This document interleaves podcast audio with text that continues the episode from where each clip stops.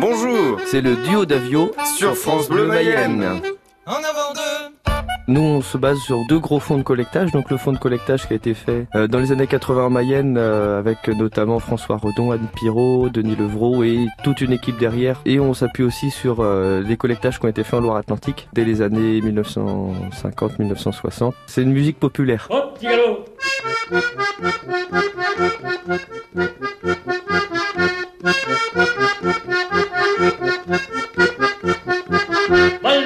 c'est un peu la musique du quotidien. Faut le voir un peu comme ça dans le sens où ça peut être, euh, je, suis, en train de siffloter en allant garder les vaches. Je sifflote pendant que je coupe des cheveux parce que je suis coiffeur ou enfin ça chantait tout le temps aussi. En côtoyant les blés le long de la rivière.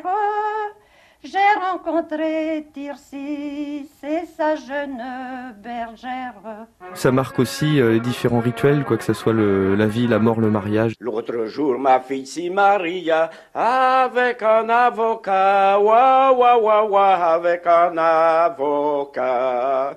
La première nuit des noces, queen, queen, queen, que queen, queen, queen.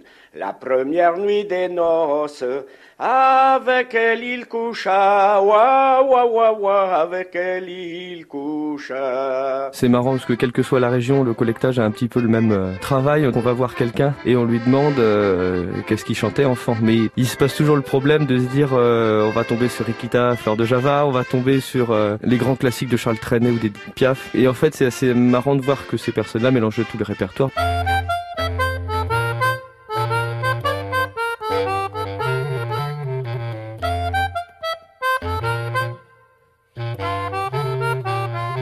Il chantait autant les cantiques que ce qui passait à la radio, que les chansons, ce qu'on appelle nous traditionnelles, ça veut dire ce qui était avant la radio, en fait, simplement les chansons qui étaient transmises de bouche à oreille, on va dire, dans un environnement un petit peu euh, entre soi, et on pouvait avoir la même chanson toute, dans toute la France entière, et en fait, c'était chacun avait sa version de la chanson parce qu'on n'avait pas une seule version, quoi. Mais il y a un écrivain, à tu n'entends point, à tu point.